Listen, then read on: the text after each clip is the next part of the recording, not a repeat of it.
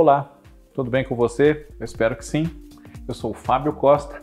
Hoje é quarta-feira e aqui no canal do Observatório da TV é o nosso dia das curiosidades da TV.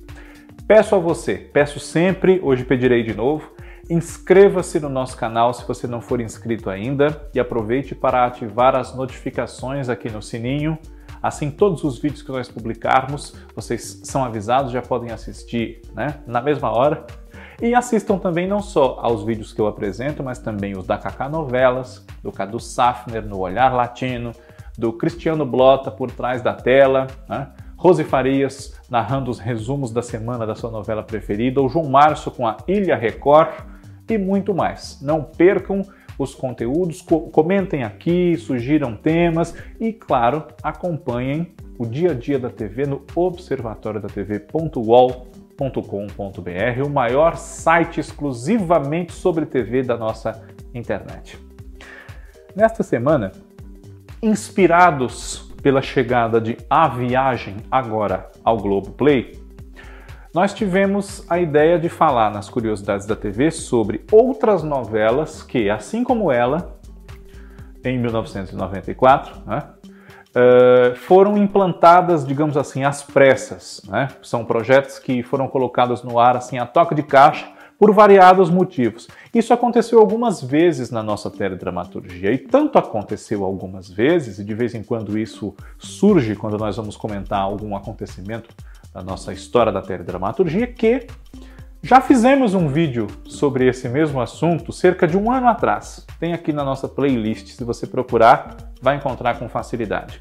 Mas a viagem nos dá esse gancho, então vamos citar aqui alguns casos nesse estilo. Né? Essa novela, como eu disse, foi feita em 1994 e na ocasião Uh, houve uma indefinição grande entre os horários de 6 e 7 horas, que foi o que valeu né, para ela. Uh, se não fosse ela, seria Tropicaliente de Walter Negrão, que naquela época se chamava Paixão de Verão e quase foi a novela das sete se elas tivessem invertido, né? Estrearam com pouca diferença. A Viagem em abril e Tropicaliente em maio, né? E uh, naquele momento não seria A Viagem. Ivani Ribeiro, inclusive, estava escrevendo um original inédito para a emissora naquela ocasião e foi acionada para uh, revisitar essa sua novela que é da TV Tupi, ela escreveu para a TV Tupi em 1975. Né? Entre decidirem por a viagem, começarem a escalar o elenco, fazer a pré-produção, gravar as primeiras cenas, implantar a novela, colocá-la no ar no dia 11 de abril de 94, transcorreu-se aí cerca de um mês, digamos, né? um pouco mais, um pouco menos, coisa de um mês. Mas nesse meio tempo já houve mudanças, Trocaram-se nomes de personagens. Regina Duarte, que seria Diná, acabou não aceitando e deixou o papel para Cristiane Torlone. Enfim, né? E outros casos nesse estilo de novelas implantadas de um dia para o outro, vamos relembrar. Em 1980, a TV Globo pretendia comemorar seus 15 anos de atividade com uma novela das seis que duraria cerca de um ano e que seria baseada em O Tempo e o Vento, um clássico da nossa literatura escrito por Érico Veríssimo. Né? E é, por questões de produção, dificuldades, enfim, que foram surgindo, né? o diretor seria Erival Rossano, que cuidava do núcleo das seis horas, e o autor Manuel Carlos. Mas o projeto acabou sendo deixado de lado e outro Érico Veríssimo foi adaptado na vaga que seria de O Tempo e o Vento. Olhai os lírios do campo. Né? Essa novela foi implantada meio que às pressas, porque é, foi substituído o original, como eu disse, né? e também porque entre Cabocla e a estreia dela, para que ela pudesse estrear com, com folga, né?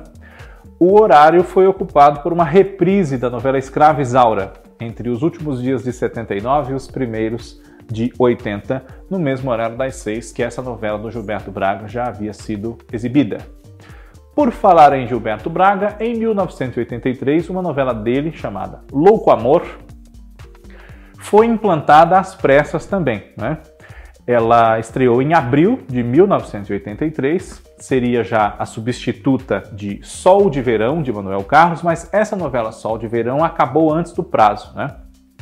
porque o seu protagonista faleceu abruptamente, né? o Jardel Filho, e a novela só sobreviveu mais três semanas à ausência do protagonista e foi tirada do ar. Enquanto Louco Amor perdeu a folga que teria para ser implantada é, sem maiores dificuldades, a emissora preencheu por algumas semanas essa faixa de 8 horas com uma reprise muito compacta de O Casarão, de Lauro César Muniz. E Louco Amor, então, foi apressada. Né? Uh, no final dos anos 80, né, e aí já há outros casos pelo meio, né, mas lembrando aqui apenas alguns, no final dos anos 80, uh, a substituta da novela O Salvador da Pátria, que nós agora podemos ver no canal Viva, seria Barriga de Aluguel, de Glória Pérez. Mas, é, àquela altura, a TV Globo decidiu deixar de lado a novela Barriga de Aluguel, e não era a primeira vez que isso acontecia, mas enfim, esse é um assunto para outro encontro nosso, né? E substituiu-a por uma versão do romance Tieta do Agreste, de Jorge Amado, cujos direitos haviam sido adquiridos, já havia batido na trave algumas vezes nos anos anteriores para se tornar minissérie, né? E Tieta, então, uh, Agnaldo Silva foi acionado para adaptar esse romance a toque de caixa e implantá-lo como a próxima novela das oito, quando O Salvador da Pátria já se encaminhava para sua reta final. Inclusive, a protagonista, Beth Faria, participa de O Salvador da Pátria inteira, até o último capítulo. E só teve uma pequena folga enquanto a sua personagem está ausente, não retornou ainda para Santana do Agreste, né, a cidade onde a história se passa, e claro, na primeira fase, que é bem breve, quando Tieta é vivida pela Cláudia Ohana na sua juventude. Né? Então, em cerca de 40 dias também, todo o projeto foi levantado e a novela entrou no ar, podemos dizer. Né? Uh, nos anos 90, ocorreram mais alguns casos, né? E a substituta de A Viagem, no horário das sete, ainda em 1994, foi um deles escrita por Carlos Lombardi, 4x4, teve muito pouco tempo, né? É, cerca de 50 dias entre ele ser confirmado como autor da próxima novela, escrever uma sinopse, os primeiros capítulos, o elenco ser escalado, as gravações começarem e a novela entrar no ar. Né?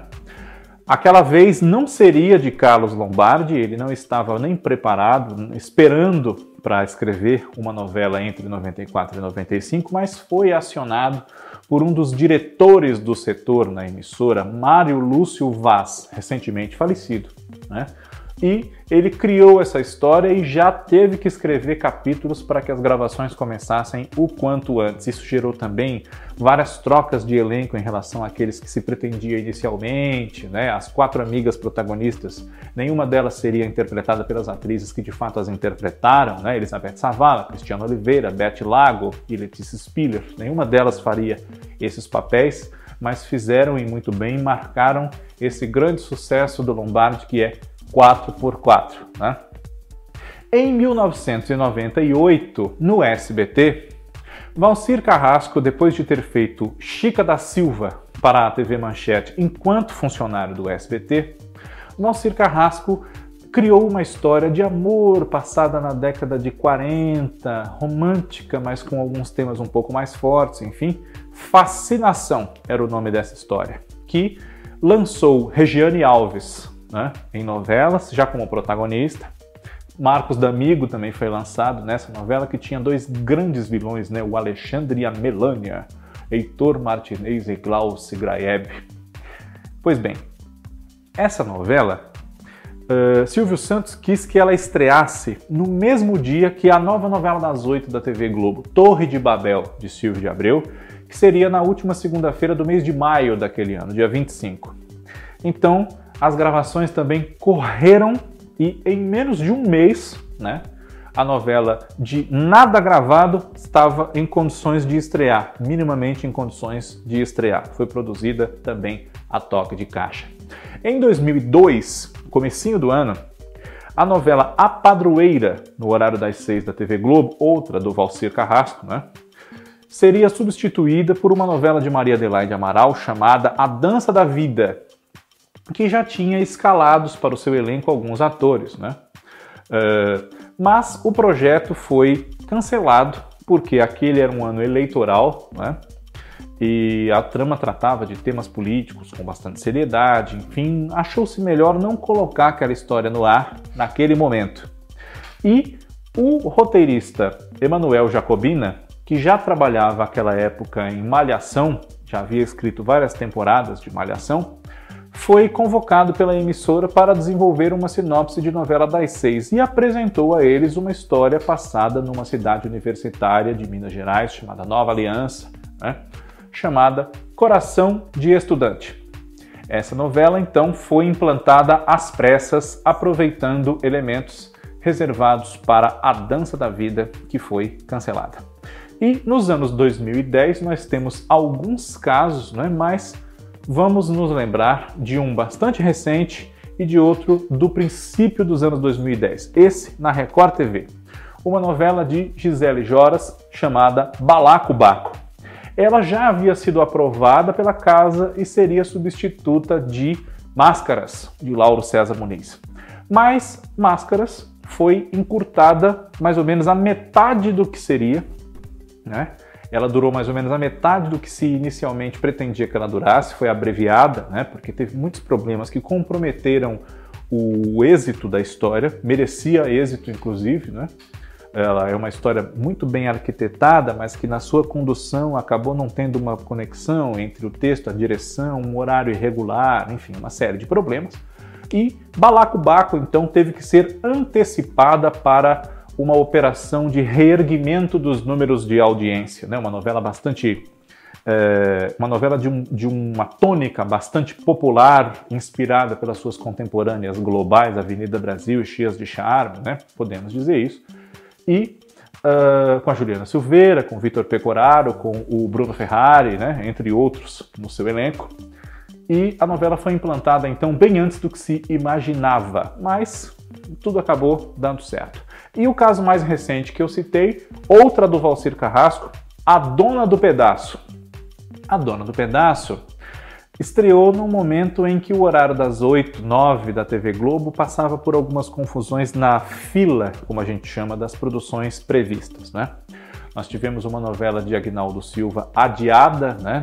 Adiada, cancelada, depois adiada, enfim que é o sétimo guardião, né? e nessa mudança da ordem das novelas e também pelo adiamento de Amor de Mãe, que só estreou no final de 2019, Nesse meio, meio aí, entre O Sétimo Guardião e Amor de Mãe, a emissora exibiu A Dona do Pedaço, que Valcir Carrasco criou a toque de caixa também. Em cerca de duas semanas de quando foi convidado, ele já teve que apresentar a sinopse, desenvolver a história e apresentar para a emissora. Foi aprovado e já passaram para os trabalhos, para que aquela história recuperasse, como recuperou, os índices de audiência que naquele momento no horário haviam caído bastante. Né? A novela da Maria da Paz, que era Juliana Paz, não é? Curiosidades da TV na próxima semana está de volta. grande abraço a todos vocês, muito obrigado pela audiência de sempre.